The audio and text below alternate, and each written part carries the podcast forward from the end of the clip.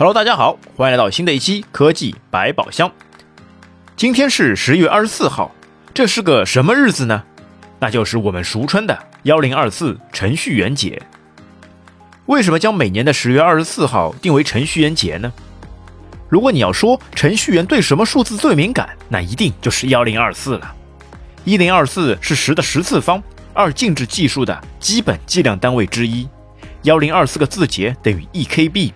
而幺零二四 KB 等于一兆，幺零二四兆等于一 G，而一 G 与一级谐音，也有一级棒的意思。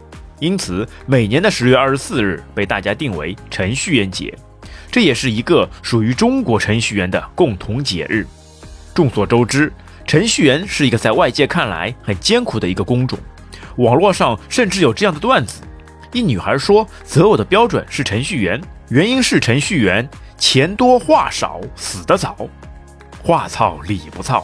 从这句话可以看出，常年与加班为伍的程序员工作压力有多大。你眼中的程序员可能是这样一群人：蓬头、格子衫、不修边幅。但在现实中，现在的程序员们已经完全摆脱了这种状况，幽默搞笑、风度翩翩的大有人在。而且现在国内商业圈各大公司的老总们之前都有程序员技术背景。比如小米的雷军、腾讯的马化腾、百度的李彦宏等等，就是这样一群可爱的程序员们，让我们的生活悄然改变，以最低调、踏实、核心的功能模块搭建起这个科技世界，让我们感受着科技力量的伟大和生活的便捷。程序员们就像是一个个幺零二四，一步一个脚印，悄无声息地为世界进步贡献着自己的力量。因此，幺零二四程序员节就被定义为关爱身边每一位努力奋斗的程序员的好日子。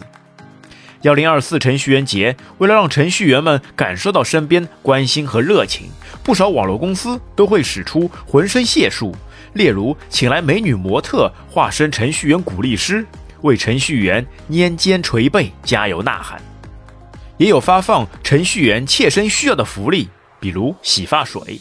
大家都知道，发际线和秃顶已经似乎和格子衫一样，成为了程序员固定标配。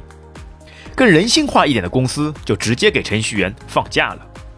当然，也希望各位老板发扬人道主义精神，坚决贯彻幺零二四程序员节不加班的精神，让程序员们痛痛快快的过个好节。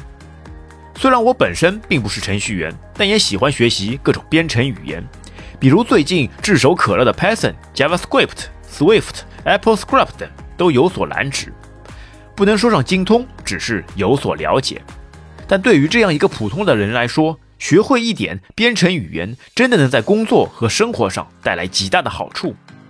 一些需要繁复枯燥的操作，如果使用上自己编写的简单代码，完全可以把原本需要几十步的操作简化成一键点击完成。增加了效率，而且事半功倍。比如有个餐饮配送企业是负责全市的学校午餐配送业务，它有个 APP 可以查看每日配送的菜单。